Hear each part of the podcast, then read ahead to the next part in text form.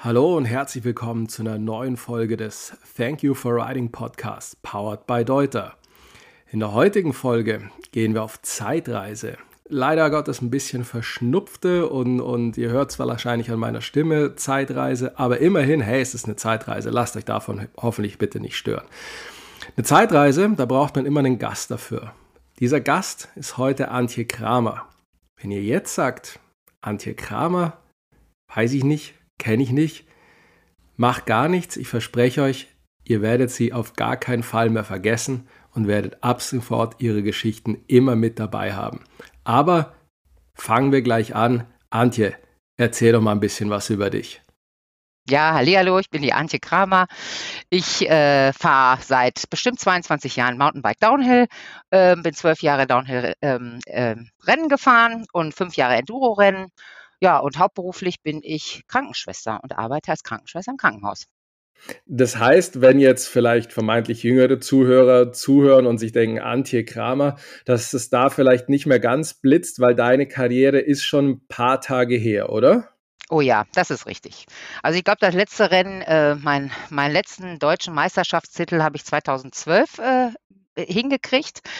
Ähm, also siebenfache deutsche Meisterin bin ich im Downhill und dann habe ich mich übelst verletzt und hatte vier Brustwirbel gebrochen und hätte bald im Rollstuhl gesessen.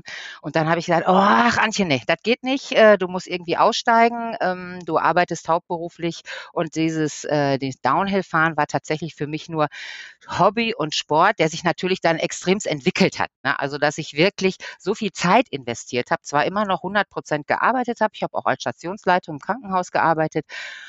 und diesen Sport habe ich nebenbei betrieben. Aber ähm, das war natürlich immer eine ganz schöne Herausforderung. War viel unterwegs, keinen Urlaub gemacht, bin nur äh, auf Rennen gewesen, habe mich auf, äh, aufs Rennen vorbereitet, habe sechsmal die Woche trainiert und Vorteil, gut ist es im Schichtdienst, dass du dann immer irgendwo Zeit findest äh, zum äh, Trainieren. Aber das war natürlich eine harte Zeit. Und dann habe ich 2012, als ich ähm, da diese große Verletzung hatte, habe ich gedacht, boah, was mache ich jetzt? Dann wollte ich erst ganz aussteigen komplett aufhören mit dem Sport, weil im Rollstuhl sitzen wollte ich natürlich nicht. Das Risiko war mir irgendwie vorher zwar bewusst, aber wenn man dann tatsächlich kurz davor steht, dann denkst du dir schon, oh, hey, äh, nee. Ähm, aber aufhören konnte man nicht. Wenn man zwölf Jahre lang das Leben, äh, äh die, die, das Mountainbike fahren, Downhill fahren, mein Leben hat es einfach äh, bestimmt. Ich habe, es ging, gab klar Arbeiten, aber ähm, danach habe ich fast nichts, nur noch Sport gemacht. Und wenn du dann auf einmal aufhören sollst und nichts mehr machen sollst und im Winter stehst, was mache ich denn jetzt? Äh, äh, nee, ging nicht. Es ging tatsächlich überhaupt nicht, ne? Ja, weil man immer äh, Ende des Jahres seine Saison für nächstes Jahr plant, schon die Termine, den Urlaub, äh, zu welchen Rennen fährt man, wie trainiert man, wo fährt man hin, in welchen Regionen trainiert man und dann auf einmal soll ich das nicht mehr machen? Nee, das war absolut nicht möglich. Dann kam Gott sei Dank der Bereich des Enduros, Endurofahren. Und ähm, da waren so die ersten Rennen. Dann habe ich gedacht, ach, vielleicht ist das irgendwas. Ne? Ist ja vielleicht nicht so gefährlich. Also fahre ich Enduro-Rennen. Ne? Und äh, da war ich natürlich auch recht relativ schnell äh, gut und erfolgreich. Jetzt waren da auch natürlich noch nicht ganz so viele, äh, viele Fahrer jetzt am Start, ne? weil das hat sich gerade erst so entwickelt, aber das Format fand ich toll.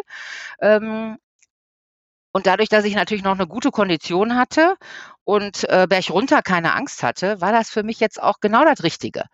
Äh, ich musste mich nicht so unter Druck setzen. Also im Downhill war es tatsächlich diese, dieses kurze Zeitfenster, wo man sagt, du hast irgendwie drei bis fünf Minuten, du musst, da muss jede Linie sitzen, jeder Sprung muss sitzen, äh, das Verletzungsrisiko ähm, hatte ich gefühlt, war für mich da etwas größer.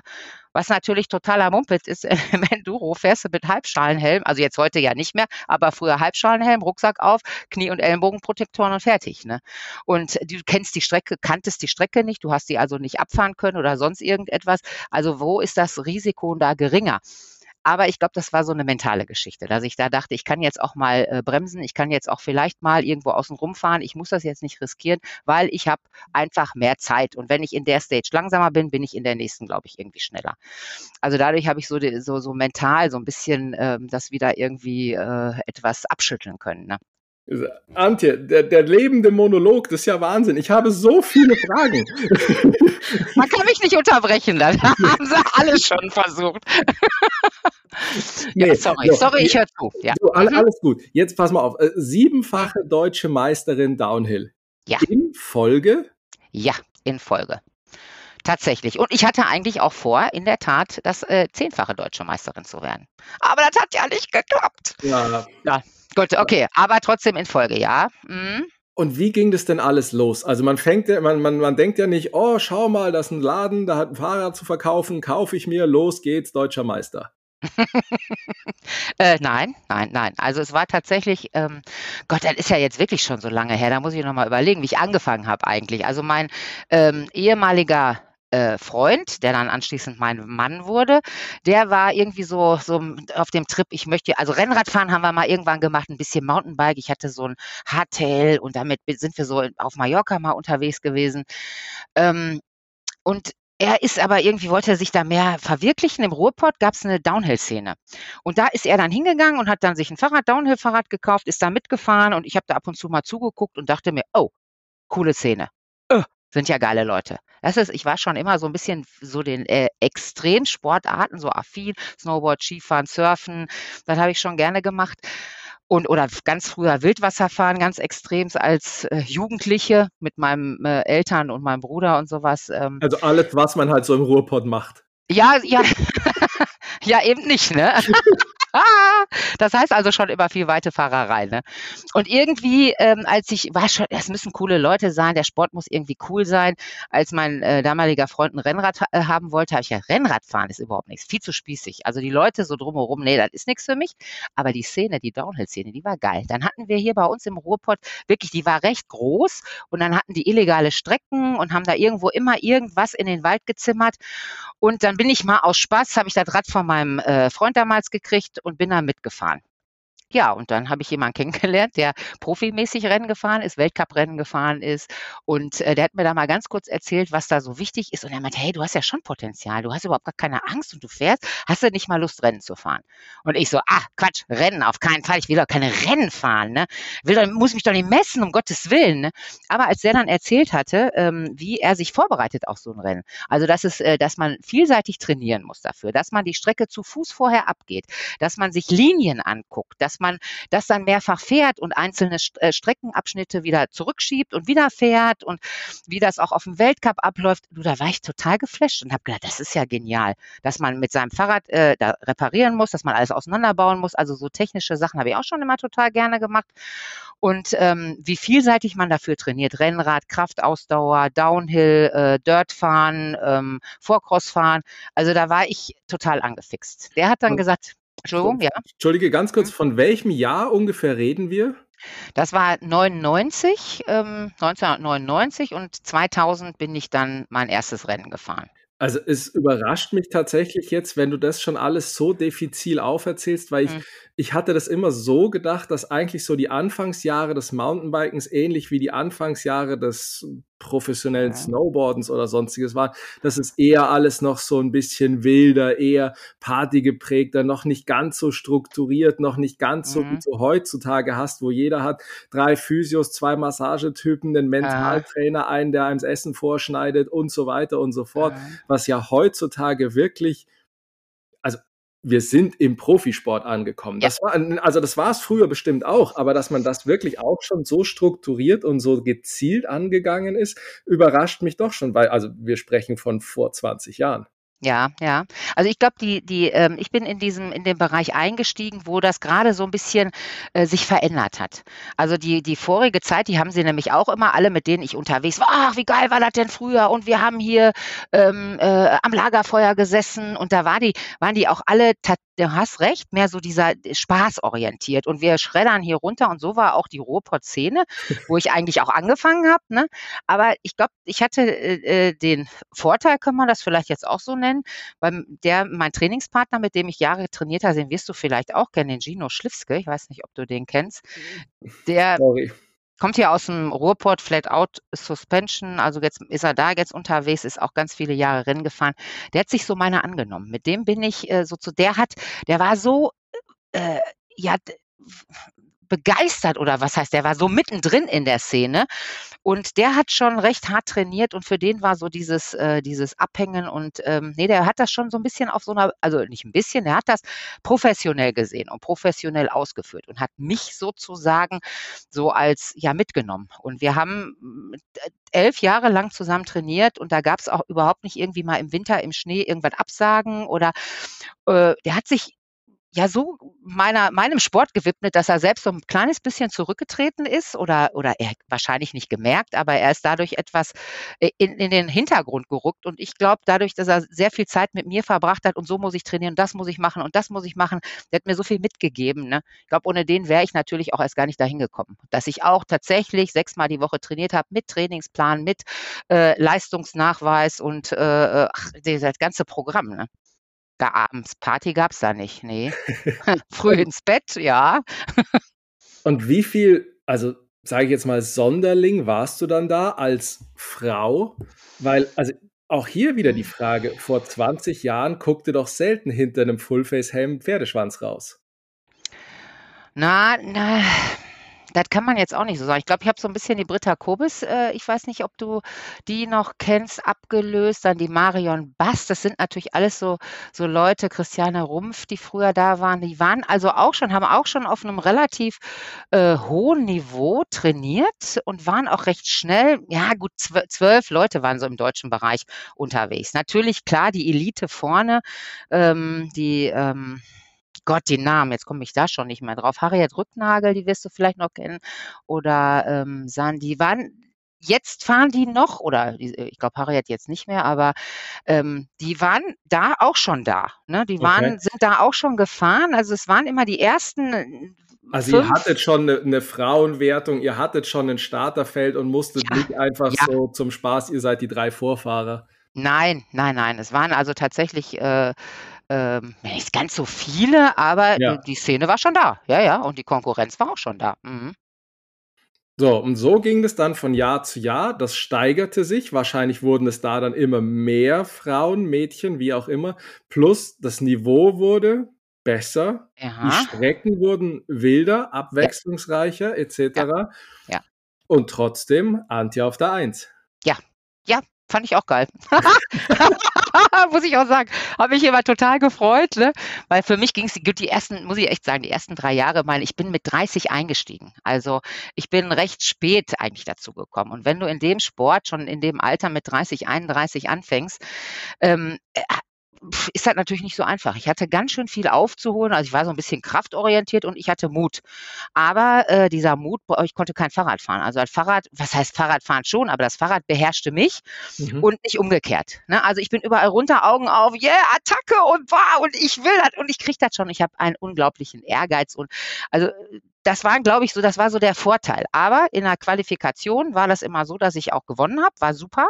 Und im Finale war ich immer irgendwo vom Fahrrad gestürzt. Irgendwo ab in die Ecke. Ich bin gestürzt, weil habe ich mich entweder überschätzt oder ich war total nervös oder es hat halt nicht funktioniert, weil äh, ich wieder irgendwo einen Sprung zu kurz oder äh, irgendwas nicht mitgekriegt habe. Das war dann ein ganz schön harter Weg, die ersten drei Jahre, bis ich das, bis, bis dann jemand sagte, Antje, du kannst das, du kriegst das hin, aber du musst Fahrtechnik noch was machen. Dann habe angefangen, erstmal überhaupt über die Fahrtechnik da ein bisschen was zu trainieren und ähm, habe dann tatsächlich, da war, war es nur noch, ging es nur noch darum zu sagen, du musst nur unten ankommen. Du brauchst gar nicht gewinnen, du musst nur unten ankommen. Dann ist alles gut. Und dann war das bloß verletzungsfrei. Ähm, ja, weißt du, wie das dann so ist, Mentaltraining, Visualisieren, dieses ganze Programm, was ich dann durchgemacht habe, damit ich aus diesem Bereich komme, ich muss das jetzt nur noch nach unten bringen.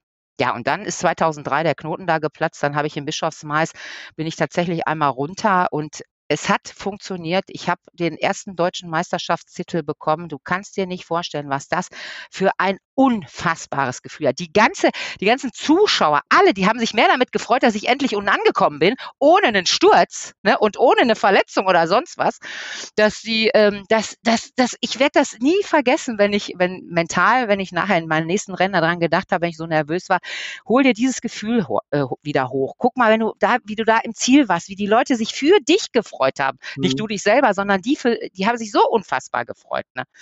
Ja, und das brachte mich. Hm? Es ist äh, tatsächlich jetzt für, für einen Außenstehenden wahrscheinlich ein bisschen frech, also aus meiner Warte das jetzt mhm. zu beurteilen, aber sehe ich ja so minimale Parallelen mit dir und Wally Höll. Ja, manchmal, ja, ja. Oder auch, ich sage jetzt mal die Nina Hoffmann. Also wie die sind am Anfang ja, ist auch immer noch so, wo ich manchmal, wenn ich mir die angucke und sehe, denke ich, oh, das war über deine Verhältnisse. Das war jetzt die, das, das ist der, du, du fährst und du hast auch den Mut. Und aber da muss jetzt, jetzt muss diese, diese Festigkeit kommen. Die Wally Höll, weiß ich nicht, die ist, die fährt auf einem anderen Niveau noch. Die hat es einfach von klein auf schon gelernt und die hat einen Fahrstil. Es ist unfassbar, wie die auf dem Fahrrad sitzt und wie die aussieht. Hey, das ist, das ist schon ein Unterschied zu dem, was ich gemacht habe am Anfang. Es hat dafür, ich habe lange gebraucht. Äh, ich meinte, ich meinte auch eher diese Parallele, dass man Mädchen bring so. doch endlich mal den Lauf ins Ziel. So, tu dir selbst den Gefallen und komm einfach unten, unten an. an. Ja, ja, ja, ja, ja, das stimmt das stimmt. Ja. Da muss ich jetzt tatsächlich einfach nur gerade dran denken. Das heißt aber, du verfolgst heutzutage die Rennszene schon auch noch? Ja. Bist du auch noch in Kontakt mit? Nee, leider jetzt tatsächlich nicht mehr. Das hat angefangen, als ich die äh, Enduro-Rennen gefahren bin, bin ich so total weit weg von der Downhill-Szene. Enduro-Szene war wieder eine eigene Szene, eigene Leute, ganz andere Leute. Als ich Downhill-Rennen gefahren habe, bin ich, habe ich immer noch in so ein Free, ich bin ja Mega Avalanche auch noch mitgefahren und habe noch Trail Fox und solche Sachen noch zwischendurch gemacht, einfach um viel auf dem Fahrrad zu sein und viele andere Profile noch mitzunehmen, weil dich das ja alles immer weiterbringt im Downhill ähm, da hatte ich noch ganz viel Kontakt, also da war der Kontakt einfach da. Irgendwann bricht der ab, du hast ein, eine andere Szene, die Enduro fahren und ich glaube, wenn ich jetzt auf ein, weil ich würde unfassbar gerne mal auf ein Downhill-Rennen gehen. Man hat mir auch schon mal gesagt, fahr doch mal Tabats mit. Da waren Leute, die sagten, komm doch mal und fahr doch mal wieder ein Rennen mit. Überleg mal, es war 2012 mein letztes Rennen. Und dann habe ich auch mal gedacht, fährst du noch mal mit? Nein, nein. Ich glaube, ich würde gar keiner mehr kennen. Erstmal kennt mich wahrscheinlich gar keiner mehr. Ähm, Nee, und ich kenne die Fahrer da auch nicht mehr. Also ja, das Einzige, was ich wirklich äh, noch verfolge, ist ein äh, Weltcup, weil ich einfach ein, ein ganz großer Fan von äh, der Nina und von äh, der Walli bin. Das verfolge ich natürlich. Und wenn wir dann mal hier auf äh, Red Bull TV oder was die, die Weltcups gucken, weil ich die, die Zeit habe, dann ähm, fieber ich mit, dann denke ich, ich bin selbst am Start. Ich habe einen nassen Mund, ich habe nasse Hände, ich sehe jedes bisschen und das wird ja heute so toll übertragen. Das ist ja der Wahnsinn. Ne? Ja, ja, und dann bin ich natürlich genauso aufgeregt, als ob ich selber fahre. Aber bin froh, dass ich das nicht mehr muss. Das, das glaube ich auch bisschen. wie, wie, war die Coverage früher? Hattet ihr auch so ein bisschen Fame oder durch die Ziellinie gefahren und das war's? Oder hatte man mal im Mountainbike Rider auch noch ein Bildchen geschafft oder konzentrierte man sich da doch eher noch auf die Jungs? Ist ja heutzutage auch anders wie soll ich das jetzt sagen? Am Anfang war es, glaube ich, schon so, dass man dachte, die Frauen ähm, kriegen ihr Material oder ähm, äh, haben wenn sie fahren, ja, nur weil sie gut aussehen und weil sie mit irgendjemandem da rumgeflirtet haben, äh, kriegen sie auf einmal ein Rad gesponsert, also mehr so im, in, dem, in dem Bereich. Ähm, und die Anerkennung, die, also ich hatte das relativ schnell, dass ich eine, äh, eine hohe Anerkennung im Männerbereich hatte mit dem, was ich gemacht habe. Äh, die haben mich total schnell geschätzt, weil ich das natürlich auch mit einem wahnsinnigen Ehrgeiz gemacht habe, vielleicht auch mein hohes Alter, obwohl da, da habe ich ja früher nicht verraten. Ich habe mich ja immer 10, 15 Jahre jünger gemacht, weil wenn die 19-Jährigen oder 17-Jährigen, sag mal, Antje, wie alt bist du denn eigentlich? Dann äh, konnte ich ja nicht sagen 30 oder 32. Das war ja für die, das waren ja deren Eltern. Also habe ich dann immer gesagt, ja, ich bin irgendwie so 25. Was? So alt schon? Und ich so, ach, wenn ihr wüsstet, wie alt ich eigentlich bin. Na gut, das ist aber was anderes, ne? Also da war es schon, aber dass die, dass, dass die mich sehr geschätzt haben und äh, es wirklich auch die Leistung äh, gesehen haben und nicht nur einfach, dass du da eine Frau bist, die irgendwie versucht runterzukommen.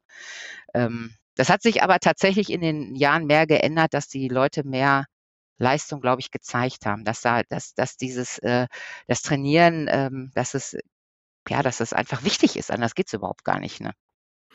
Aber ist auch ein schönes Stichwort mit den ganzen Jungspunden sozusagen, weil es gibt ein Foto von dir, wo du auf dem Siegertreppchen, ich glaube, es ist Willingen, Wheels of Speed damals gewesen, wo du neben Rachel Atherton stehst, wo du einfach sagst, mein Gott, Rachel, wissen deine Eltern, wo du bist? Also, da, da muss sie ja auch tatsächlich noch wirklich wahnsinnig jung und relativ am Anfang ihrer Karriere gewesen sein. Also sie hat den Red Bull Caption ja. und sowas schon auf, also sie war schon ja. angekommen, aber das muss ja auch noch zu den Anfangszeiten von Rachel gewesen sein. Ja, wann war das? 2011, glaube ich. Oder hier die äh, Tracy Henner jetzt, das muss man auch sagen, mit der, als ich mit der gefahren bin und auf dem Treppchen stand heute, wie die sich weiterentwickelt hat. Ne? Man, die fuhr schon gut durch ihren Bruder. Ähm, also das war schon für mich auch ein hohes Niveau. Ne? Also als ich damals den, den Willingen war ja meine absolute Lieblingsstrecke. Kurz und knackig und ganz viele Sprünge. Bin unfassbar gerne früher gesprungen. Und als ich da auf dem Weltcup mal auf dem achten Platz gefahren bin und mit den Profis, mit den, mit den Stars äh, ähm, wie äh, Chanson auf dem Treppchen, also beziehungsweise oben am Start gestanden habe, ne, das war schon, oder Sabrina Jonier, ich weiß gar nicht, ob das überhaupt noch Namen sind, die man, ja, wird man heute auch noch kennen, ne, aber, äh, und die Tracy Henner, das war schon, das war schon beeindruckend, ne. Ja, stand ich mit denen auf dem Treppchen, das ist immer noch das schönste Bild. Und von der Rachel habe ich mir auch auf dem Poster noch signieren lassen. Da sagt die zu mir, Antje, was willst du hier so ein Foto, äh, eine Unterschrift von mir? Hey, habe ich gesagt, wenn ich mal aufgehört habe, dann will ich da immer noch zurückdenken an die völlig geile Zeit, die ich da hatte. Ne? Ja, absoluter Weitblick, mhm. aber, aber also sehr gut. Ja, aber, ja.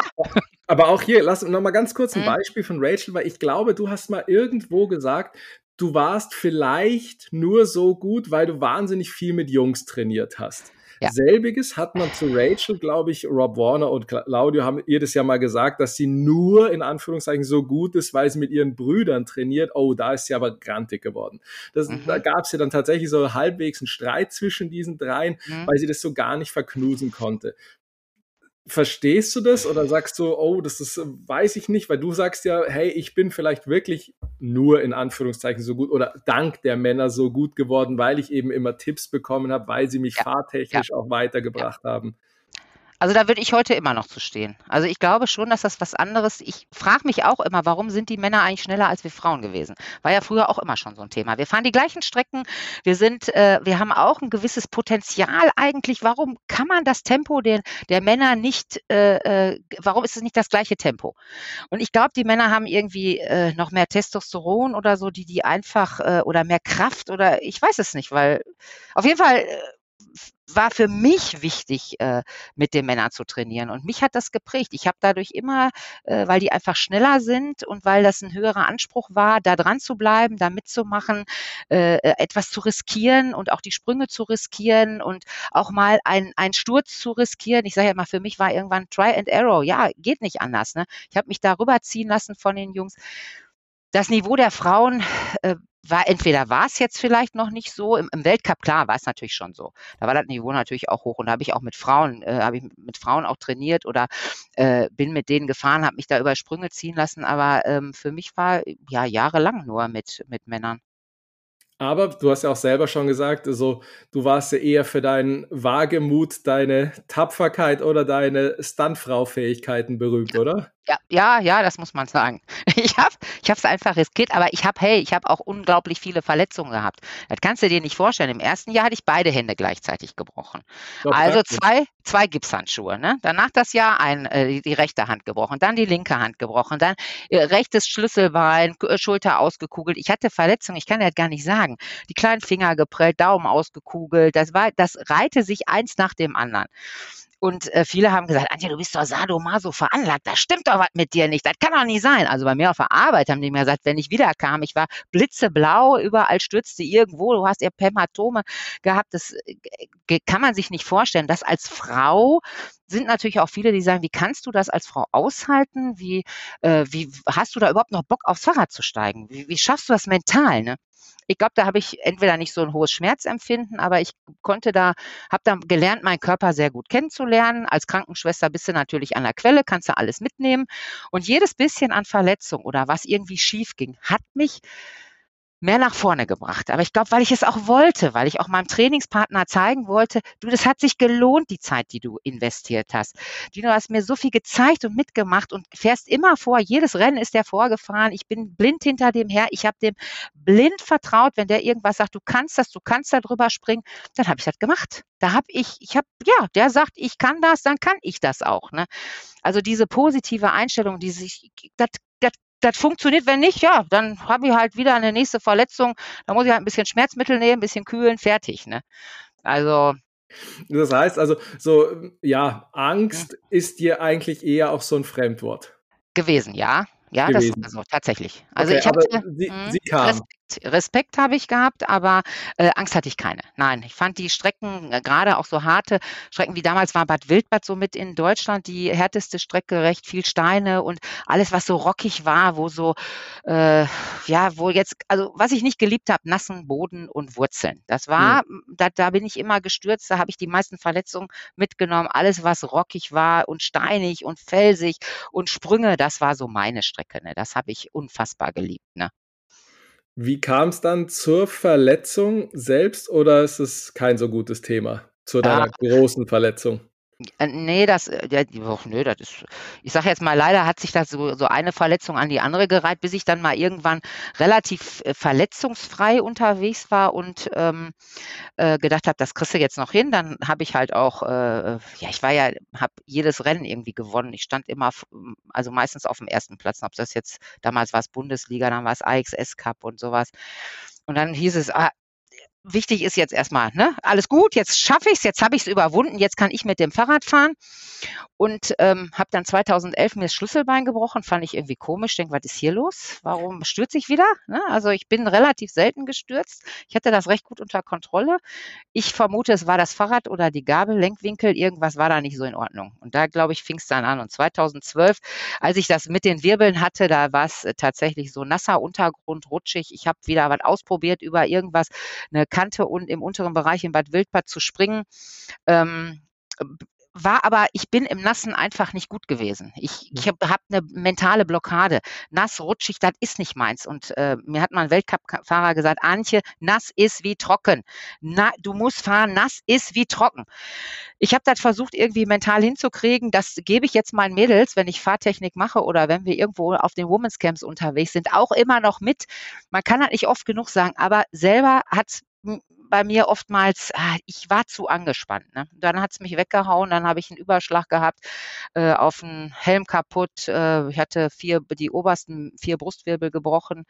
Ähm, aber auch erstmal tatsächlich, du kannst es dir nicht vorstellen, nicht erkannt. Ne? Ich war ja ziemlich hart im Nehmen. Ich bin mit jedem bisschen irgendwie, habe mich nicht abtransportieren lassen, bin eigenständig ins Krankenhaus. Ich weiß, dass ich da zum Sanitäter gegangen bin und gesagt habe, ich brauche jetzt, ich habe mir irgendwas an der Wirbelsäule verletzt, ich habe zwei Rippen gebrochen, ich habe vielleicht die Hand gebrochen gebrochen.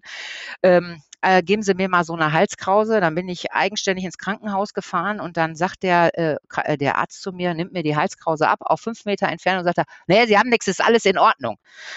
So, dann muss ich mal tief Luft holen.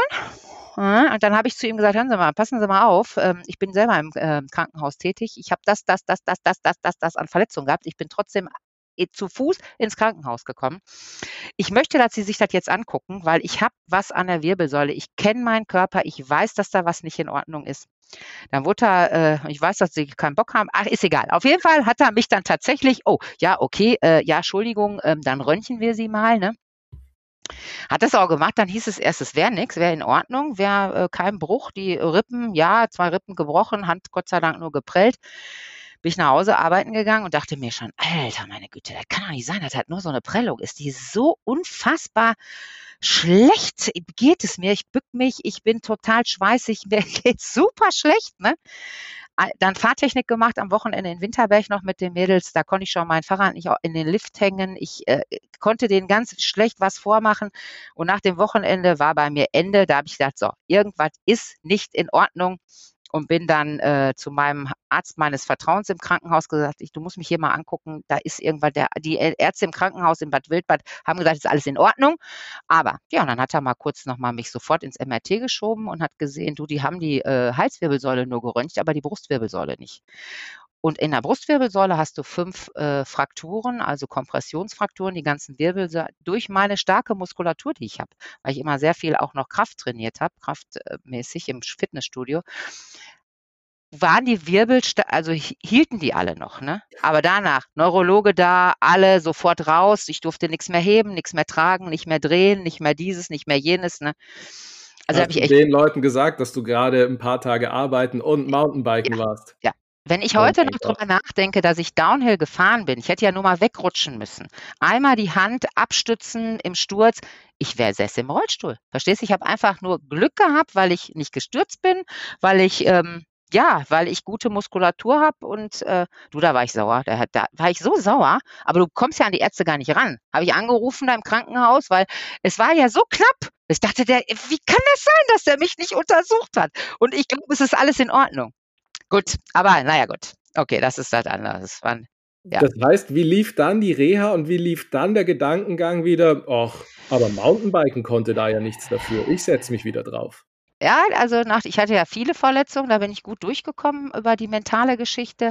Das hat mir zum ersten Mal tatsächlich einen kleinen äh, mentalen Kick verpasst, wo, dass ich tatsächlich ähm, blockiert war. Also da war ich wirklich blockiert, aber ähm, das ist damals, ähm, das war genau, das ist in Bad, äh, Bad Wildbad passiert, aber mein erster Sprung war dann in Tabatz auf dem Rennen danach. Ähm, da hatte ich tatsächlich kurzfristig äh, im Sprung, äh, hat das Gehirn kurz ausgeschaltet. Also da konnte ich mich nicht mehr, weiß ich nicht, ich war, glaube ich, so nervös. Ähm, ich muss es aber riskieren. Ich musste es, ich musste da durch. Was, was willst du da machen? Du willst ja weiter Downhill fahren. Da ja. muss man irgendwie weiter, weitermachen. Ne? Aber es hat sehr viel, ähm, sehr viel Mentaltraining benötigt, um das hinzukriegen und äh, den Körper wieder da freizukriegen. Ne? Ja, das glaube ich. Puh. Ist aber, ist aber auch also tatsächlich keine schöne Geschichte, ne? Nee, aber die Wirbelsäule ist gut verpackt hinten. Du, ja. Die ist gut in der Muskulatur und äh, Rückenprotektor und Rucksack mit. Beim Endurofahren dann auch der Rückenprotektor mit dem, also äh, in dem Rucksack der Protektor. Da war für mich dann, ich, da, anders ging es gar nicht. Und immer alle Protektoren an und fertig. Ne? Danach kam dann mhm. wahrscheinlich irgendwann so der schleichende Shift in Richtung Enduro, oder? Ja, ja, ja. ja. Mhm. War Megavalanche davor oder danach? Ne, Megavalanche bin ich davor gefahren. Davor gefahren. Ja, ja. Also, wenn, ich, wenn ich schon mal jemand hier am Mikrofon habe, der wirklich selbst Megavalanche gefahren ist, magst du einmal ganz kurz erzählen, was Megavalanche ist und wie absolut irre denn eigentlich Megavalanche ist? Und da bist du ja auch nicht 773. geworden, sondern einfach mal kurz Dritte. Ja, dritte overall und in meiner Altersklasse, da war das schon schön, dass in Frankreich die, äh, äh, dass es da schon die Altersklassifikation, also Klassifizierung gab oder Altersgruppen gab. Da gab es also 30 und 35 oder 40 gab es dann schon und da hatte ich natürlich in meiner Klasse den ersten Platz gemacht. Das war natürlich noch schöner, aber overall dritte und fünfte bin ich da, glaube ich, geworden.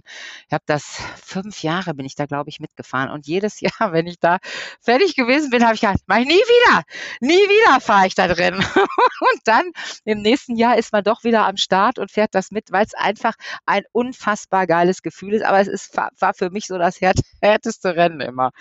Ähm, ja, Mega Valanche. Was ist der Mega Valanche? Was äh, ist genau, also das ist schon dieser Massenstart. Du ja. läufst erst zu deinem Fahrrad, pickst den ganz oben auf dem Gletscher auf, prügelst genau. dann über das nennen wir es, wie es ist, Eisfeld ja. runter bis ja. zur ersten Kurve. Da zerschallen ja. dann alle im 100er Massengrab und dann rechts rein in die Felsen. Ja, ja, genau. Dann in die Felsen, dann ist es erstmal safe, dann geht es schön, dieses rockige und felsige runter. Und da musst du aber natürlich auch immer noch zwischendurch äh, hochfahren, hochtrampeln. Und äh, dann geht es hoch, runter, hoch, runter. Die Strecke früher, die war noch schlimmer. Da hieß es noch, die ganz im unteren Bereich, die sieben Berge noch, die du immer, wo du kurze Anstiege hast, dann ging es hinter den Anstiegen Winter runter, wieder ein Anstieg hoch, wieder runter. Das, äh, und ich bin früher noch mit dem Downhillrad gefahren weißt du, mit dem Downhiller. Mhm. Und dann habe ich noch äh, äh, eine absenkbare Sattelstütze eingebaut. Ich glaube, das war mein erstes oder zweites Rennen damals mit dem Downhiller. Oh Gott. Schweres Rad. ja, aber das kann ich absolut verstehen, dass man das, wenn man das einmal geschafft, überlebt, wie auch immer hat, dass man dann sagt, ah, mache ich nie wieder. Aber dann ja. hat man halt doch wieder Bock. Ist so. Ist so. Dann wird halt nächstes Jahr wieder geplant. Ja, wo fahren wir denn hin? Ach ja, komm, dann waren wir mit ein paar Leuten unterwegs. Ich weiß nicht, ob du noch den Frank Schneider kennst, den André Wagenknecht. Ja. Auch so die Top-Elite in, in Deutschland. Ja, und die sind da immer hingefahren, habe ich mit denen gefahren. Ne? Weil das war einfach megamäßig. Das war eine, eine ganz tolle Zeit und eine, äh, weil das Training oder das, die, die Zeit, die wir vorher auch da waren, die war natürlich auch toll. Tolle Strecke, unglaublich lange Downhill-Passagen dabei. Das Rennen an sich war natürlich schon krass. Morgens früh wir als Frauen sind die ersten gewesen, die gestartet sind damals. Und wir, ähm, ich glaube, da waren schon 250 Frauen am Start. Ich weiß gar nicht heute, was heute jetzt ist. Äh, äh, wahrscheinlich, glaube ich, immer noch, ne? Oder? Ich bei, bei den Männern sind zweieinhalbtausend, da darf man ja auch nicht vergessen, ne? Und bei den Frauen waren es, glaube ich, damals 250, war jetzt auch schon viel. Und äh, 5 Uhr morgens früh sind wir da schon hochgeliftet worden und das Rennen fing irgendwann um 8 Uhr an. Also du hast da oben von fünf, fast zwei, drei Stunden auf dem Gletscher bei, was sind das, 2800 oder so da oben, sitzt du da schon und frierst dir fast den Hintern ab. Das war so kalt und dann musst du da, noch, kannst ja auch nicht so viel mitnehmen. Manche hatten noch einen Freund dabei, der die Jacke noch mitgenommen hat. Unser ein sitzt dann da in sein, weil du musst ja dann eine Stunde, fährst du ja ungefähr eine Stunde, ja, eine Stunde zehn ungefähr ist man da unterwegs gewesen. Ne? Also es war schon, und dann mit den ganzen Leuten gleichzeitig zu starten und sich durchzusetzen, dass du, weil es war wichtig, das Wichtigste war wirklich, dass du früh als Erste mit aus dem, äh, beim Start, bei dem Massen raus und mit vorne bei den ersten zwei oder drei bist. Und das konnte ich. Ha, das konnte ich immer sehr gut. Ich hatte einen guten Shot Antritt. konntest du. Ja. Und du kannst dir nicht vorstellen, ich war mal tatsächlich, als mal die, kennst du noch die Chanson? Ja, ja. Chance. Unsere Weltmeisterin Zehnfache, die war mit mir am Start und die Jonier und ich war Dritte. Ich war hinter den dreien und bin da erstmal äh, äh, auf dem Schneefeld hinter denen her. Dann ist die Jonier gestürzt. Dann war ich hinter der Chanson und du glaubst, ich habe gedacht, yes, Antje Kramer, das wird was. Zweiter auf dem Platz, ne, auf dem Treppchen. Du, ich konnte mir jetzt schon vorstellen, weil durch das ganze Schneefeld, ich bin drauf geblieben, ich habe ungefähr 70 km/h in dem Schneefeld runter gehabt, war nicht meine Disziplin. Ist immer, es ist wie nass und rutschig, ne, wenn das so im Schnee fährst. Aber das habe ich hinter der durchgezogen und dann rapp ab in die Felsen, bam, da durch. Und dann, als im Frauenfeld, ist dann keiner mehr auf der Strecke. Du bist also, wenn du vorne bist, bist du alleine. Und wenn du Pech hast, bist du ganz alleine und da muss ich schon immer fragen, ey, muss ich hier links, muss ich hier rechts oder wo geht's hier lang? Ne? Also wenn man die Strecke noch nicht so, die ersten Jahre noch nicht so kanntest. Ja, und dann hatte ich die Chanson immer vor mir, im, zwar weit entfernt, ich habe sie aber immer noch sehen können. Ne? Und was krieg ich da? Das kannst du dir nicht vorstellen. Da reißt mir die Kette. Im ersten Gegenanstieg reißt mir die Kette. Ich habe gedacht, ich müsste platzen vor Wut. Traum vorbei. So ist das. Wenn man sich vorher überlegt, ich hier das gewinne ich, da ziehe ich als Zweite durch. Nein. Du wie du schon überlegt hast, wie du die Blumen entgegennimmst ja, und was du für ein Gesicht aufsetzen wirst. Und das ja. Foto, ich hätte, ich hätte auf dem Treppchen gestanden, das wäre, das war der größte Traum, mit der Jonier neben der auf dem Treppchen zu stehen. Ja, das war aber, wie gesagt, da habe ich mich zu früh gefreut und das darf man nicht. Nein, ich weiß es ja. Man darf erst dann sich freuen, wenn man unten über die Ziellinie gefahren ist. Dann muss man sagen, jetzt habe ich es geschafft. Erst dann ist das Rennen gewonnen. Vorher nie. Nein, ach, das war blöd. Naja, Lehre, ja. aber es war eine tolle Zeit, ja. Herrlich. Ja, aber apropos tolle Zeit, ne, mhm. übrigens, ähm, wer jetzt gerade sich gedacht hat beim, beim ganzen Zuhören, Megavalanche ähm, noch nie gehört, guckt es mal bei YouTube. Gebt mal diesen, diesen, ja. diesen Begriff Megavalanche einfach mal ein, ja. weil man muss es einfach aus der Ferne auch nur mal sehen. Das ist völlig irre und kann man absolut empfehlen. Stichwort YouTube. Ich habe natürlich deinen Namen bei YouTube auch mal eingegeben. Und ach. der zweite oder dritte, wo du auftauchst, ist ein Rennbericht über das Trailmaster am Wildkogel. Also, ah, ich musste ja sehr schmunzeln, weil ein, ein junger Tibor Simai, damals noch mit Haarfarbe, entschuldige oh. Tibor, äh, ein junger Rob J., ja. Auch eine ah, ah. junge Antje, also ja. herrlich. Und Trailmasters war ja die, das nächste Legendending eigentlich. Sagt heute vielleicht auch den wenigsten noch was, aber das war natürlich auch eine grandiose Veranstaltung. Ja, sicher. Ach, so megamäßig. Wirklich. Der Trail Fox war ja, glaube ich, vorher da. Der war auch schon total geil. Weiß nicht, ob du den noch kennst. Und dann, Kann sein, das ist äh, die, Schwe die Schweiz-Sache, oder? Das war genau. ja Flims Lachs und in der genau. Runker. Mhm. Ja, ja, ja, richtig. Das war natürlich total krass. Und da äh, weiß ich noch, nochmal danke, Tibor, wo wir jetzt bei dir sind, dass der mir nämlich den Tipp gegeben hat, du musstest an so eine Holzwand, ich weiß nicht, ob du das Foto gesehen hast, an so eine Holzwand springen. Ja. Ah, das war schon spektakulär. Konnte ich ja nicht, mein Gott. Es war, also war, war nicht unbedingt mein. Zwei, dreimal an die, also über so einen Holzsteg, da musstest du abspringen und an die Wand springen. Also mit ja. einem Gap dazwischen. Und ich bin immer an die Wand und dann wie so, weißt du, wie so nasse Farbe, so wieder nach unten geklatscht. Ne? Das hat der, das habe ich drei, vier Mal gemacht und dann stand der Tibor da und sagt zu mir, Antje, komm mal her. Komm her, Antje, das musst du anders machen. Pass auf, du musst so, so und so springen. Und die Füße parallel und bla bla. Und zack, weißt du, gemacht, funktioniert. Yes, danke Tibor. Das war, der war irgendwie immer da. Der war, ich bin ja früher auch mal Vorcross-Rennen gefahren, die ersten Rennen am Gardasee aus lauter Spaß. Ich habe ja alles gemacht, ne, einfach um dabei zu sein.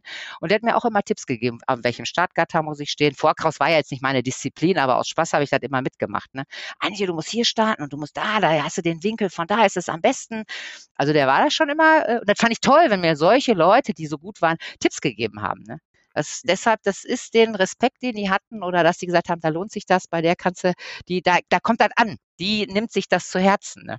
Ja, absolut, absolut. Ja. Und ich meine, ich glaube, früher waren ja auch ähm, diese ganzen Formate wie eben Trailfox oder Trailmasters, was ja aus ja. so verrückten Einzeldisziplinen, die aber trotzdem alle jetzt nicht nur wirklich krampfhafte Spaßrennen waren, sondern man musste dafür schon auch was können. Ja, oder klar. auch dann tatsächlich der Downhill runter vom Wildkogel, da war es ja gefühlt einen halben Tag unterwegs. Ach, Wahnsinn. Also, Wahnsinn, ja, ja, das stimmt. Das war der Hammer.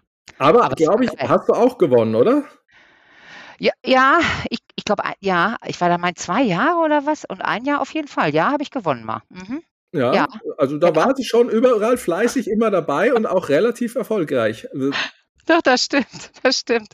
Irgendwie, äh, ja, weiß ich nicht, ich, die, die, ich weiß nicht, vielleicht lag das, weil ich irgendwie so, so, so einen Bock hatte und so eine Lust hatte oder weil vielleicht da noch die, die Mädels noch nicht ganz so ich weiß nicht, ich fand es auf jeden Fall geil, dass ich immer gewonnen habe. Das war ja auch das größte Ziel. ja, verständlich. Ich nicht kriegen, auch wenn die 20 Jahre jünger sind. Nachher denkst du natürlich drüber nach, ist man 20 Jahre jünger. Die müssten dich ja langsam auch mal einkriegen, oder? Was machen die denn irgendwie anders? Warum kriegen die dich nicht ein, wenn die mit 14 anfangen? Da müssten die doch irgendwann mal so weit sein, dass die dich irgendwie einholen, ne? Wahrscheinlich ähm, ist es tatsächlich der Unterschied, dass man vielleicht in Anführungszeichen im Alter doch einen Ticken mehr mit dem Kopf fährt. Ja, vielleicht ja. Vielleicht. Ach, ich habe auch viel trainiert und ich habe auch wirklich. Jetzt hast du, dann hast du aber trotzdem immer noch den Fakt, dass du zwar wahnsinnig viel Mountainbiken gefahren bist, quasi äh, kein Event gab es ohne dich, aber du warst hauptberuflich Krankenschwester. Du ja. hast gefühlt mit Mountainbiken eigentlich kein Geld verdient. Oder zumindest nicht Lebens, ja, den Lebensunterhalt. Nein, das ist richtig. Und das ist das, was ich, ich musste tatsächlich wirklich arbeiten gehen, weil der Unterschied glaube ich, Frauen und Männer war, dass die Frauen einfach kein Geld gekriegt haben für das. Also ich habe alles gesponsert gekriegt. Material habe ich äh, ganz tolle Sponsoren gehabt äh, über die ganzen Jahre, die mich da betreut haben und auch immer noch betreuen. Ähm, das war ganz fantastisch, aber ich habe natürlich kein Geld gekriegt. Und deshalb, wie musst du da, wie kannst du das denn finanzieren? Ich bin Weltcups gefahren, ich bin äh, Europameisterschaften, Weltmeisterschaften gefahren, ich bin die ganzen Rennen, ich bin nach, zur Mega Avalanche gefahren, Spritgeld, Unterkunft und bei einem Sieg, bei einem äh, Rennen, ich sage jetzt mal, ob das ein IXS Cup oder was ist, da gab es damals 290 waren das noch D-Mark? ich weiß gar nicht, ob das. Nee, stimmt nicht, seit 2000 gibt es nee, schon also Euro. Wahrscheinlich. Schon Euro, ne? D-Mark wirst du nicht mehr gewonnen haben. Das stimmt. Dann waren das, ah, hier deutsche Meisterschaft 120 äh, Euro und äh, 298 für den anderen Sieg. Also es war kein Geld, was wir da gekriegt haben. Ja. Ne? Also dass du sagen kannst, du konntest dann mal dein, dein, dein Wochenende Spritgeld davon nochmal bezahlen. Okay, aber das heißt, ich meine, jetzt sei mir nicht böse, aber als Krankenschwester ja. wirst du ja auch nicht reich. Das ist ja dann tatsächlich wirklich Leben am Limit. Weil wenn du sagst, du müsstest dann deinen Frankreich-Trip beispielsweise Mega Valanche auch selbst finanzieren, ja. das ja. waren schon aber auch dann dünne Jahre, oder? Ja, also ich glaube, mein ganzes Geld ging da in diesen, äh, in den Sport, tatsächlich. Also es ging, äh, ich meine, ja, Gut, durch diese, durch das äh, äh, Giant hat mich unterstützt äh, und ich konnte dann immer die Fahrräder anschließend wieder verkaufen. Dadurch hatte ich noch mal so ähm, im, im Jahr noch mal ein bisschen an Geld zusätzlich, was ich natürlich dann an die Seite gelegt habe für die Rennsaison, plus das, was ich im Krankenhaus verdient habe. Ne. Habe auch viel äh, Schicht, also klar Schichtdienst gemacht, Wochenenddienste gemacht. Dadurch habe ich schon und dann als Stationsleitung kriegst du noch ein ganz kleines bisschen mehr. Ähm, jetzt nicht sonderlich viel, aber ein bisschen schon. Ne? Ja, das war nicht äh, war nicht immer einfach, das ist richtig, ne? Ja, das Also, da nicht nur die das Geld ging da rein, sondern auch tatsächlich die ganze Zeit. Du, ich habe, glaube ich, zwölf Jahre keinen Urlaub mehr gemacht. Ich kannte gar keinen Urlaub mehr. Mein Urlaub war gebucht über nur noch zu irgendwelchen Rennen fahren und ob ich dann, klar, für, wenn du eine Weltmeisterschaft fährst oder äh, einen Weltcup fährst, da bist du ja Stunden unterwegs, bist du irgendwo, ist ja alles in Süddeutschland. Ganz wenig, was jetzt 400, 500 Kilometer ist, sind so, so die Strecken, die nah waren. Der Rest lag alles bei 800, 1000, 1200, ne? Ja, ja, du hast natürlich tatsächlich mit bei Bochum einen relativ ungünstigen Ja. Standort, Ja. sag ich mal, Ja. eventmäßig gesehen, Mhm. ne? Ja, das stimmt. Aber Mhm. wie war das wie war das damals für dein ganzes Umfeld, wo man sagt, also eigentlich Krankenschwester, dann bist du aber immer beim Radfahren, äh, die fährt doch nur Rad. Ja. Die, die Rad gefahren sind, ach Gott, sie muss jetzt wieder arbeiten, wir würden jetzt doch gern fahren gehen. Hattest du diesen diesen Konflikt, diese diesen, ja, Spagat zwischen 2 Welten? Ja, den äh, tatsächlich. Also die ersten Jahre war's so, ich kon du konntest dich mit mir über nichts anderes unterhalten als über Fahrradfahren. Gar nicht mehr. Wenn mich ein Patient angesprochen hat, wom, Fahrrad, wupp, war ich dabei, gar nicht mehr dran gedacht, äh, dass ich überhaupt arbeiten muss. Ne?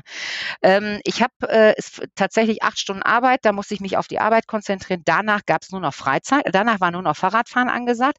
Familie, Freunde, alles reduziert. Ich hatte nur noch äh, meinen Trainingspartner, mit dem ich fünfmal die Woche trainiert habe ähm, und die Reste ein bisschen schlafen oder am Fahrrad schrauben oder sonst was. Meine Familie hat arg gelitten. Ich wäre bald nicht zu der Hochzeit meiner Schwester gekommen. Ähm, da habe ich Glück gehabt, dass ich mir hm, fünf Tage vorher das Handgelenk gebrochen hatte, dass ich im Krankenhaus lag, aus dem Krankenhaus direkt zu ihrer Hochzeit. Sonst äh, habe ich schon irgendwie organisiert, wie ich vom Bodensee wieder nach Rittershausen zum Rennen komme und die Quali fahre. Und das war, ich darf nicht drüber nachdenken. Freundin, äh, die ist heute noch sauer, weil ich zur Hochzeit nicht gekommen bin. Für mich hatte Rennenfahren Priorität. Ich habe mein Leben drumherum geplant. Eigentlich habe ich gar kein Leben mehr drumherum gehabt. Gar nicht mehr. Also wirklich nicht. Auf keiner Familienfeier war ich anwesend. Es gab nur noch, wenn mich jemand mit mir sprechen konnte, ging es nur über Radfahren. Ich konnte mich überhaupt gar nicht über Frauenthemen unterhalten ehrlich, weil ich bin in so mit, mit bestimmten Leuten hier im Umkreis fahre ich Fahrrad und äh, da konnte ich mich immer nur mit den Männern unterhalten und ich durfte auch gar nicht mehr an den Frauentisch, also so, weil ich überhaupt nichts sagen konnte dazu. Heute, da sieht das wieder anders aus. Heute sagen sie, Antje, komm mal hier schön an unseren Tisch, du kannst dich doch mit uns unterhalten. Stiefel, Bekleidung, Duft, ich weiß nicht, was noch alles, Friseur, Nagellack. Das ging also, zu der Zeit nicht, nein. Antje heute ist wieder im Leben. Ja, ja, ernsthaft jetzt, ehrlich. Jetzt bin ich wirklich tatsächlich wieder im ganz normalen Leben, ja. Mhm. Aber das war ich diese Jahre, die Zeit wirklich nicht. Aber ich möchte sie auch nicht missen. Das ja. glaube ich. Aber auch mhm. heute, Antje, heute ist immer noch nicht ohne Fahrrad denkbar. Nein, nein. Nein. Du, du, fährst immer noch, du gibst immer noch Coachings, Camps, Fahrradtipps, Trips, Ausflüge und bist auch noch regelmäßig unterwegs in Bikeparks, Strecken ah. der Umgebung. Ja, das ist jetzt etwas weniger tatsächlich. Ne? Also ja. ähm, ich bin auf den Women's Camps noch unterwegs. Das habe ich eine ganze Zeit lang, das mache ich jetzt glaube ich zehn oder zwölf Jahre schon. Habe ich also im, äh, da schon überlegt, was machst du, wenn du mal aufhörst mit dem Downhill-Fahren? Mein Leben war geprägt über das Downhill-Fahren, Enduro-Fahren. Ich hatte halt nichts anderes. Und dann musst du irgendwann überlegen, was kommt denn danach? Die meisten haben gesagt, ich falle in ein tiefes Loch, wie Leute, die in Rente gehen. Und ich so, nee, nee, das will ich gar nicht. Und dann habe ich schon so den versucht, so den, den Weg Weg zu finden in diesem Bereich äh, ähm, ähm, Ladycams und, und mit Frauen fahren. Und das hat sich ja unfassbar entwickelt. Das muss man ja wirklich sagen. Da hätte ja früher keiner drüber nachgedacht. Ich selber auch nicht, dass ich dachte, ich könnte auf dem Frauencamp, wo ich immer gesagt habe, hey, mit Männern trainieren ist das Geilste überhaupt. Ich dachte, oh, mit den Frauencamps und dann die ganzen, ganzen Zickenterror und was es da alles so gibt. Nein, überhaupt nicht. Nein, gar nicht. Ich war nachher so infiziert, weil die Frauen so einen Bock haben zu fahren. Die hören dir zu, die sind, sind mutig, die probieren was, die lassen sich motivieren. Da ist das Fahrradfahren an erster Stelle und den Spaß, klar, das alles drumherum. Wir, ist aber eine ganz anderes, ganz andere ähm, ähm, Harmonie untereinander. Die motivieren sich gegenseitig, die gucken, oh, die kann, kann ich auch und dann probiere ich mal was. Ähm, also das fand ich ganz toll. Also war ein ganz toller Ausgleich und deshalb mache ich das auch immer noch so gerne und kann denen das, was, was so, so, so in mir ist und welche Ängste ich hatte und Sorgen hatte und dieses ganze Mentale, kann ich unfassbar nachvollziehen, weil das ist natürlich immer noch ganz tief in mir drin, dass ich sage, da, da denken wir Frauen ein bisschen anders als die Männer. Mein Gott, beim ersten Rennen, das kannst du dir nicht vorstellen, da frage ich meinen Trainingspartner, riesengroße, großer Drop mit so einer Holzrampe haben die da hingebaut am Start. Da sage ich, sag mal, Gino, was muss ich denn hier machen? Ja, nix. Nix muss ich machen. Ach so. Ja, ehrlich, jetzt gar nichts oder was? Nö, nö, brauchst du überhaupt nichts machen, Antje. Fahr einfach. Dann bleibst schon in der Luft. Ich fahre da runter, das kannst du dir nicht vorstellen ich mache nichts. Ne? Und was passiert? Mein Vorderrad geht natürlich nach unten. Ein Nose Wheelie in der Landung. Ich hatte ernsthaft Glück, dass ich äh, mich etwas doch nach hinten gelehnt habe, dass irgendwann das Hinterrad wieder runter wollte. Die Zuschauer, die da hochgeschoben sind oder die Radfahrer, die haben solche Augen und gesagt, die Kramer, oh, gleich hängt sie wieder irgendwo und stürzt wieder. Ja, nix. Weißt du, verstehst du? Nichts machen. Das gibt es nicht beim Fahrradfahren. Man muss immer einen kleinen Input geben. Und das äh, äh habe ich immer noch ganz prägend, wenn ich mit den Mädels spreche, hier, so, ihr müsst das machen und das machen und nichts machen gibt es nicht. Ne? Und das ist aber ja auch, glaube ich, die große Kunst, dass du ja wahrscheinlich dann Action Anti ausschalten musst und auf quasi den Skilehrer-Modus schalten musst. Weil auch hier, ja. der Skilehrer würde ja wahrscheinlich an einem sonnigen Tag auch gerne die Piste runterbrettern wie nochmal was, muss aber in 2 kmh Böglein üben. Und ja. genauso geht's dir ja wahrscheinlich auch, wenn du jetzt im Finchgau irgendwo unterwegs bist, in Latsch, du würdest ja. den Chili Trail vielleicht auch gerne zügig fahren. Ja, aber ihr nehmt den Kieselsteinchen für Kieselsteinchen auseinander. Oder so stelle ich mir das zumindest vor. Ja, ja, ja, ja. Die Strecken sind auf jeden Fall herausfordernd, wenn man sie langsam fährt. Ja. Scheiß. Geschwindigkeit macht stabil, haben die Männer ja immer erzählt. Ja, dachte ich mir am Anfang auch, ja, ja, Schlöcher, das stimmt doch gar nicht. Boah, ne? Aber wenn du die Geschwindigkeit hast und du irgendwo drüber ballerst und irgendwo abspringen kannst und es dir leicht machen kannst oder über die Wurzelpassagen, ha, da sind die Strecken nämlich wirklich einfacher. Aber wenn du jedes mitnimmst, jedes bisschen, jede Stufe, jede Kante, jeden einzelnen Stein, der dich irgendwie da, da brennen dir die Hände, da guckst du manchmal natürlich nicht weit vorausschauen, sondern vorne vorne auf dein Vorderrad. Und äh, manchmal denke ich auch, boah, bin ich denn heute für eine Strecke gefahren? Oh, Antje, Wahnsinn! Und am nächsten Tag fahre ich die mal ein bisschen zügiger mit schnelleren Leuten. Denke ich, achso, ja gut, okay, war doch nicht so dramatisch. Ja, ja ist ein Unterschied. Hm? Aber tatsächlich, hm? Speed is your friend klingt genauso verrückt wie nass ist wie trocken. Ja. Da, da komme ich ja auch nicht drüber hinweg. Das, das, muss ich jetzt auch erstmal sacken lassen für mich. Ja, ja, ja mach mal. Denk ja. mal darüber nach beim nächsten Mal fahren. Es soll so sein, man soll genauso locker sein, man soll genauso fahren, als ob es trocken ist. Scheint bei den Weltcup-Fahrern ja zu funktionieren, ne? Die sieht man ja, ne? Machst du Coachings auch mit Männern? Nicht, weil ich jetzt im eigenen Interesse frage, sondern weil ich dann fragen würde, was ist einfacher, was ist besser? Sagt mhm. man Männer lieber etwas hören Männer gerne zu oder sagt man, ah, ich mache doch lieber Frauen, die sind entspannter. Da ist es auch mal ein Ticken lustiger. Ach, also bis jetzt habe ich natürlich nur Fahrtechnik für Frauen gemacht. Äh, jetzt erstmal äh, die großen Camps so äh, zu Hause habe ich schon mal gemischte Gruppen gehabt, aber relativ wenig mit Männern eigentlich in der Fahrtechnik. Ne, meinem eigenen Mann natürlich, dem habe ich versucht, Fahrtechnik beizubringen. Ah, das ging gar nicht. Das ging gar nicht. Also da muss man ganz ehrlich sagen, da passt das wie bei den Frauen und Männern, die Partner, die zusammen trainieren, nur umgekehrt. Ne? Angie, du kannst dir gar nicht vorstellen, was ich für eine Angst habe. Das geht nicht, das geht nicht. Ne? Ich sag Frank, doch, das geht. Glaub's mir einfach, das funktioniert, wenn du das machst, das machst, das machst. Gut, aber ähm, nee, bei den Männern, ich also das Einzige, was ich merke, wir, ich bin ja jetzt nächste Woche auch wieder, oder ich fahre jetzt morgen los, äh, heute los, noch nach Latsch runter zum Ladykracher mit der Ines Thoma zusammen. Da haben wir eine Gruppe an, an Männern, da machen wir zwar keine Fahrtechnik, da, äh, da äh, heizen wir nur, da geht's wirklich nur ums äh, Trails schreddern, ähm, so schnell es irgendwie geht. Ähm, die lassen sich aber tatsächlich auch was sagen. Was man merkt in so einer Gruppe, Männergruppe, dass immer jeder vorne fahren will und erstmal zeigen will, was er kann.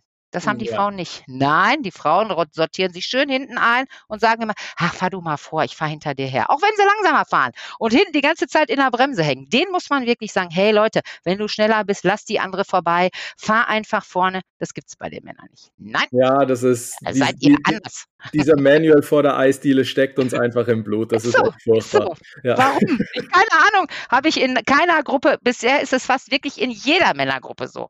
Jeder muss irgendwie, nee, lass mich mal vorfahren. Lass mich mal irgendwie, ne? Ja, ist so. Ja. Ja, gut. Es, es ist, ne? Jetzt würde mich eine Sache noch interessieren. Du hast vorher schon gesagt, dass du viel damals von den Sponsoring auch von Giant eben bekommen hast. Mit Giant ja. hast du ja eigentlich so eine ganz besondere Beziehung, oder? Das ist auch, ja wirklich was, was langfristiges, beziehungsweise was aus Giant ja. auch rausgewachsen ist. Vielleicht kannst du da noch zwei Sätze dazu sagen. Also ich fahre tatsächlich jetzt seit 3000 vier oder fünf, vier glaube ich, fahre ich für Giant. Und die haben mir damals tatsächlich äh, auf einem Weltcup das äh, äh, mein, mein, meine, mein, mein Leben gerettet, würde ich mal so sagen, weil ich hatte äh, früher Zonenschein bin ich gefahren. Ich weiß nicht, ob du das noch kennst. Halt das erste Downhill. Vom, vom Hören sagen, ja, also tatsächlich. Genau. Und ich habe so, so einen Trip gemacht von einem Rennen zum nächsten. Das war, glaube ich, damals äh, Les Deux Alpes und dann bin ich nach Schladming gefahren. Und in Les Deux Alpes ist mein Fahrrad kaputt gegangen, ist das Steuerrohr gerissen bei dem Zonenschein damals. Und ähm, ich wollte ein Ersatzrad haben, habe ich angerufen, ah nee, können wir den nicht liefern, geht gar nicht. Dann habe ich meinen Trainingspartner angerufen, der war schon bei Giant und ich habe gesagt, du, ich habe kein Fahrrad, ich fahre doch jetzt nach Schladming, ich habe mir Urlaub genommen und ich will da bin doch angemeldet bei dem Rennen und was mache ich denn jetzt? Dann hat er gesagt, weißt du was, ich schicke dir mein Fahrrad, ich habe noch ein Giant-Rad, äh, Größe M, wird dir passen. Ich schicke dir den Rahmen runter nach äh, Österreich, nach Schladming, bau alles um und dann kannst du das fahren. Dann habe ich dann schön zwischen den Rennen da unten auf dem Parkplatz äh, das eine Fahrrad auseinandergenommen, habe alle Komponenten an den Rahmen gebaut, der mir runtergeschickt worden ist per Express. Ne? Und dann konnte ich wenigstens das Rennen mitfahren. Und da war ich dann infiziert. Die, die haben gesagt, das gibt's gar nicht, dass die da überhaupt hinkriegt, dass die da rumschraubt und ihr Fahrrad zusammenstellt. Und dann äh, habe ich bei Giant angefragt, ob die mich äh, sponsern würden. Ich bin da Rad gefahren, war total begeistert und ja, und seitdem bin ich bei denen, tatsächlich. Und ganz viele Jahre, ja, wie viele Jahre sind das jetzt schon? Kann ich gar nicht zurückrechnen. Von 2005, 4, meine. Wir sagen einfach einige. Ja, einige, genau. Wahnsinn.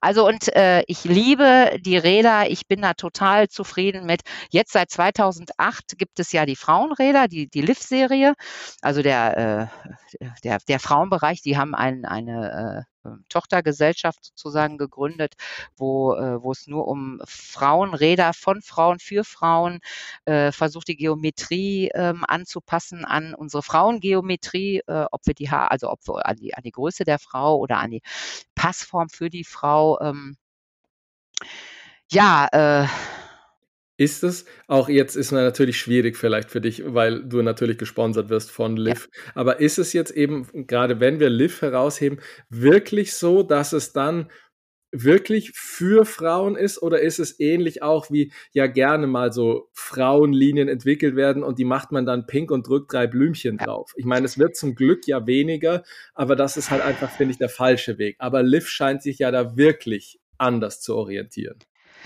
Äh, ja, also das, als, als tatsächlich das Thema ganz oder ja, ist immer noch ein Thema, wo ich ständig gefragt werde, brauchen wir überhaupt Frauenfahrräder? Ist das überhaupt wichtig? Ähm, äh, was ist denn da eigentlich der Unterschied daran? Ähm, also ich finde es gut, dass es dass es die Marke gibt und ich bin auch froh, dass man sich damit auseinandersetzt. Mit uns als Frauen zu sagen, wir brauchen vielleicht doch schon was anderes. Klar ist es auch oft die Farbe, die es ausmacht, aber so ein paar Punkte sind schon, wir sind vielleicht kleiner. Hier Giant hat eine oder Liv hat eine weltweite Datenbank erstellt und hat äh, äh, da versucht zu, äh, auszuwagen, wo ist eigentlich der Unterschied zwischen, Mann und, äh, zwischen Mann und Frauen. Man hat festgestellt, die Frauen haben längere Beine, kürzeren Oberkörper, dadurch sitzen sie oft zugestreckt auf den Rädern, also weil das Oberrohr einfach zu lang ist. Da haben sie das angepasst, das Oberrohr ein bisschen kürzer, vorne im, am, Lenk, äh, am ähm, Steuerrohr ein bisschen äh, auf, dass wir etwas aufrechter sitzen. Ich glaube, das sind Kleinigkeiten. Äh, bestimmte Bereiche irgendwo etwas leichter, wenn es jetzt um den Carbonbereich geht, anders äh, wir merken, dass wir, oder wo sie jetzt, glaube ich, auch noch hingehen, ist, dass sie ähm, gucken, wie arbeiten wir Frauen eigentlich? Mit dem Bein mehr oder mit dem Oberkörper mehr? Männer arbeitet mehr mit dem Oberkörper und wir Frauen mehr mit den, mit den Beinen, wo sie da Verstärkungen oder das noch angepasst haben. Ähm, viel Unterschied. Klar, es sind ganz so, so Kleinigkeiten. Und die Größen sind halt einfach bis XS. Und das finde ich, wir sprechen nochmal eine größere Bandbreite an an Frauen. Passt nicht jeder drauf. Also ich muss für meinen Bereich auch sagen, ich habe gleich lange Beine, gleich langen Oberkörper. Ich hatte am Anfang schon etwas Schwierigkeiten, da den richtigen, die richtige Rahmengröße zu finden. Ich fahre fahr also einen L-Rahmen, weil ja. ich da einfach besser mit zurechtkomme, weil der ein längeres Oberrohr hat, dass ich äh, damit besser den, äh, im, im Downhill-Bereich unterwegs bin oder berg runter unterwegs bin. Ähm, aber wir sprechen, ich ganz, ganz viele Frauen sind total glücklich, dass sie endlich ein Fahrrad haben, wo sie den Nacken nicht so verspannt haben, wo sie nicht so lang und gestreckt drauf sitzen, weil sie XS haben. Klar gibt es auch Hersteller, die XS oder S-Rahmen bauen, aber manchmal sind die trotzdem noch zu lang. Ich glaube, man muss einfach drauf sitzen und es ist nicht ein Frauenrad muss nicht jede Frau fahren, um Gottes Willen. Also ich würde auch super mit dem Herrenrad zurechtkommen. Ähm, genau, aber ich glaube auch, dass man einfach die größere Bandbreite eben anspricht. Und das ist ja wiederum das Resultat, wer heutzutage alles Fahrrad fährt, weil da kann man richtig. mal ganz knapp das Fazit ziehen, nämlich alle. Ja, also, richtig. Und das war halt irgendwie nicht so früher.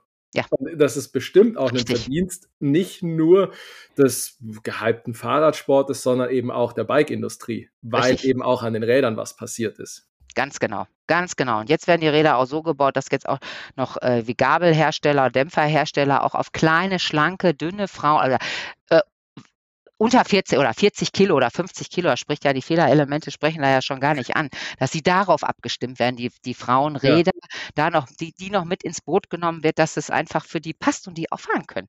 Ich glaube, darum geht es, dass wir einfach viele ansprechen. Es können auch äh, kleine Männer oder äh, Männer mit, mit bestimmten langen Beinen, kurzen Oberkörper super gut mit dem Rad zurechtkommen. Ne? Da setzt sich natürlich keiner auf ein Frauenrad oder die wenigsten. Ach nee, das ist ja ein Frauenrad. Das ist natürlich schade, keine Frage. Aber ähm, doch, da hat sich schon einiges getan in der Radbranche. Bist also du da ein bisschen involviert auch oder eher weniger? Also hört man deine Stimme? Weniger. Ich kann schon klar meine Anmerkungen machen, ich kann was testen und kann was sagen, aber das äh, läuft jetzt in, äh, nee, eigentlich nicht. Weil mir fällt das nämlich, wo du jetzt was sagst, also im Rahmen, äh, die machen ja auch Bekleidung, Liv macht auch Bekleidung und äh, es wird in, in Taiwan geschneidert und ich bin jetzt wirklich, also kein schlankes Reh, ich bin eher, glaube ich, bei den Frauen sehr übergewichtig und etwas kräftiger und äh, da passe ich doch ganz wenig in diese Frauensachen. Schön, dass es Frauenbekleidung gibt, die einen schön machen. Ich habe eine ganze Zeit lang nur Her Herrensachen getragen, früher Motocross-Bekleidung, dann nur Männersachen und es macht einen jetzt nicht wirklich schöner. Ähm, das ist toll, dass es für den Enduro-Bereich Frauensachen gibt, äh, aber die schneidern tatsächlich nur so kleine Größen. Haben sie gemacht. Und das ist jetzt geil, dass sich das verändert, dass man sagt, hey, es gibt auch Leute, die, die kräftiger sind, die wollen aber auch den Sport machen, die wollen auch Fahrrad fahren, die wollen anfangen. Gerade die, die Frauen, die sich bewegen wollen, die, äh, ob mit dem E-Bike oder ohne E-Bike. Und das wird jetzt mitgenommen. Das wird tatsächlich auch gezeigt. Hier haben wir verschiedene Größen. Dann wird ein Model mit Übergröße gezeigt, wie die in der Radhose ist, wie das, wie das Trikot sitzt. Hey, das finde ich mal eine geile Entwicklung. Endlich. Weißt das du, dass ist man tatsächlich sehr, sehr cool und auch sehr löblich, weil auch das ist Durchschnitt. Ja, richtig. Ja. Ganz genau. Ganz genau. Da sehe ich auch so. Ja. Sehr cool. Ja, Antje, bevor wir zum großen Schluss kommen, meine ja. letzte Frage sozusagen, die ich immer allen stelle. Ja. Wenn Antje einen Trail empfehlen müsste, den man gefahren sein muss, oder du sagst, das ist einfach mein Lieblingstrail, der wäre dann welcher? Ach du Scheiße, das bin ich ja früher schon immer gef gefragt worden. Was ist denn deine Lieblings? Habe ich gar nicht so. Also was auf jeden Fall, äh, wie wenn wir vom Rennen bergab. bergab, ja genau, bergab, bergab. völligst egal. Irgendwas Rockiges, also ich bin der größte Fan. Jetzt fahre ich ja nach Latsch nächste Woche. Latsch hat unfassbar geile Trails. Oder auch Reschen. Reschensee kann ich auch nur jetzt im Enduro-Bereich. Downhill-Bereich bin ich ja jetzt schon lange weg, aber ist ja alles, äh, alles halt gleich. Und Leute, die Fahrrad fahren, die wollen natürlich auch die Berge runterfahren oder hochfahren oder hochliften. Da hat Reschen das Beste mit den Lifts und, und, und man kann pedalieren, hat total geile flowige Trails, rockige Trails, wurzelige Trails. Latsch ist ein eher zorniges Gelände, wo du viel mit Steinen hast, Wanderwege hast, was schon anspruchsvoller ist. Äh, das, aber ich liebe das. Ich liebe den, den äh, Süddeu also Süddeutschland, Finchgau. Es ist einfach traumhaft da zu sein und vor Dingen jetzt zu der Zeit bei dem äh, wunderbaren Herbst in den Apfelplantagen. Da gibt's tolle Trails. Latsch hat natürlich den Nachteil, dass du nicht dass du immer ein Shuttle organisieren musst oder alles hochtrampeln musst. Ne? Genau, aber das willst du in Südtiroler Bergen nicht, weil die fangen nämlich senkrecht unten an und gehen senkrecht nach oben. Drum Shuttle. ja, ja, ja, ja, ja. Oder halt E-Bike ist auch ein Vorteil, dass du tatsächlich auch mit dem E-Bike äh, bequem überall hochfahren kannst und einen geilen Trail runterfahren kannst. Ja. Du, du hast dich dem E-Bike hingegeben. Ja, still, leise, ja. Still, leise, heimlich.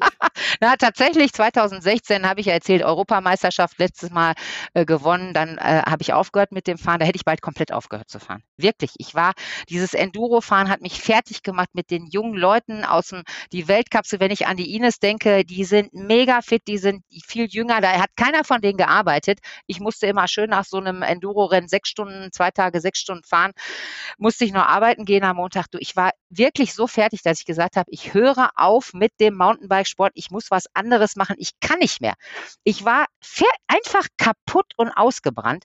Und dann habe ich mein erstes E-Bike gekriegt da habe ich gemerkt, oh, ha, geil, weil ich einfach die Kondition nicht mehr habe. Ich bin ja auch nicht mehr jung. Ich musste natürlich arbeiten und ich konnte nicht mehr so viel trainieren, um so fit zu sein auch. Ne? Und wenn du nicht mehr fit bist, so fit bist und eine höhere Regenerationszeit hast, dann äh, merkst du, dass du nicht mehr mithalten kannst. Dann bin ich gefahren mit den Jungs, ich konnte nicht mehr schwatzen beim, beim Berg hochfahren. Ich, ja, das geht ja gar nicht, wenn du nicht mehr reden kannst, wenn du Berg hochfährst. Ne? Runter kein Problem, aber Berg hoch, oh Gott, dann hatte ich schon manchmal gar keine keine Lust zu trainieren und ich so in der Woche, ich fahre immer in der Woche und dann nach der Arbeit, boah, jetzt noch fahren. Da hat mir das E-Bike tatsächlich das Leben gerettet und äh, ich habe dadurch wieder den Spaß gefunden. Ich weiß, warum ich das mache. Ich fahre gerne natürlich auch berghoch, aber ich fahre lieber berg runter. Ich fahre lieber Trails runter, flowige Trails, rockige Trails Hoch ist okay, man muss ja auch eine gewisse Fitness haben, äh, macht auch Spaß und man kann es natürlich, auch wenn man eigenständig den Berg hochgestrampelt ist, viel besser genießen, den Berg runterzufahren und zu sagen, boah, ich habe es mir echt verdient. Das kann man mit dem E-Bike jetzt leider nicht mehr so sagen, weil du kommst natürlich immer berghoch. Aber äh, im, im Großen und Ganzen muss ich sagen, hat es mir die Spaß und die Freude an dem, weil es doch mehr so ein bisschen ist wie hochschatteln und runterheizen, ähm, hat es mir Spaß am Radfahren wiedergegeben, die mit der Gemeinschaft, mit den Leuten äh, nicht so kaputt zu sein, abends auch noch was anderes machen zu können, außer auf der Couch zu vegetieren, weil man so fertig und so kaputt ist es ist geil. Ich liebe es, das E-Bike. Und wenn sich die jetzt so weiterentwickeln, dass sie auch leichter werden und dass du äh, einen höheren Fahrspaß hast, Berg runter, dass du mehr, mehr auch, äh, ja, äh, aktiver Berg, Berg runterfahren kannst, als nur zu ballern, da bin ich dabei. Nächstes Jahr gibt's eins. Aha, leichteres. Ja, gut, die machen ja jetzt schon viel mehr, ne? Leichtere Fahrräder. Sehr schön. Wenn sie dann irgendwann auch nochmal bezahlbar werden. Ja. Aber Antje, ja. Ich glaube, schöner kann man das jetzt nicht beschließen und schöner abschließen, dass du voller Enthusiasmus immer noch das Biken lebst, liebst. Ja. Und vielen Dank für dieses Interview. Bleib so, wie du bist, vor allen Dingen gesund. Und Thank you for riding und das, was du letzten Endes alles für die Damenwelt im Mountainbiken getan hast. Ja, ey Mädels, alle schön weiterfahren, schön weiterfahren. Wir sehen uns dann irgendwann wieder. Ich danke dir auch ganz herzlich, dass ich hier sprechen konnte und dass ich äh, nochmal wieder zurückdenken konnte an die geilste Zeit, weil es war wirklich, die Rennzeit war die schönste Zeit meines Lebens, auch wenn ich jetzt viele Verletzungen habe und manchmal denke, oh, hättest du den Sturz hättest dir sparen können. Aber rückblickend habe ich so viel erlebt und so viele tolle Sachen gesehen und ist der immer noch der geilste Sport, den es gibt äh, und die geilsten Regionen, die man sieht, die tollsten Menschen. Ich will nicht eine Minute und nicht einen Sturz und Schmerz missen. Es war toll und danke, dass du mich da zurückgeholt hast in diese Zeit, dass ich nochmal über das, äh, ja, nochmal Revue passieren lassen konnte. Vielen Dank. Ein Schlussplädoyer, das aus dem Herzen eines jeden Mountainbikers und jeder Mountainbikerin spricht, oder? Ich sagte eingangs, ihr werdet wahrscheinlich Antje nach dieser Folge nicht mehr so schnell vergessen und ihre Geschichten wahrscheinlich selbst zum Besten geben. Und, gebt ihr mir recht? Wahrscheinlich ja. So, das heißt, alle Mädels da draußen, wenn ihr nochmal irgendwie einen Women's Camp mit Antje irgendwie abgreifen könnt, macht das auf jeden Fall. Gilt für uns Jungs genauso. Wenn wir Antje irgendwo treffen, fragt sie im Rat, quatscht sie voll. Ihr werdet einfach danach nicht mehr zu Wort kommen, aber damit muss man einfach leben. So ist sie, die Kramer. Ansonsten bleibt mir wie immer nur zu sagen, schaut, dass ihr unseren Kanal abonniert, Schaut mal auf der Instagram-Seite vorbei, lasst mir in den Kommentaren vielleicht mal Vorschläge da, wen ihr auch gerne mal hören würdet. Oder, oder, oder. Ansonsten guckt ihr bei Deuter bitte mal auf die Homepage, checkt mal den Blog, lest mal bei Instagram ein bisschen rein. Wie auch immer, ich freue mich, bleibt gesund. Ich freue mich auf die nächste Folge. Wir sehen uns auf dem Trail und ansonsten verbleibe ich wie immer. Thank you for writing. Writing, writing, writing, writing, writing, writing.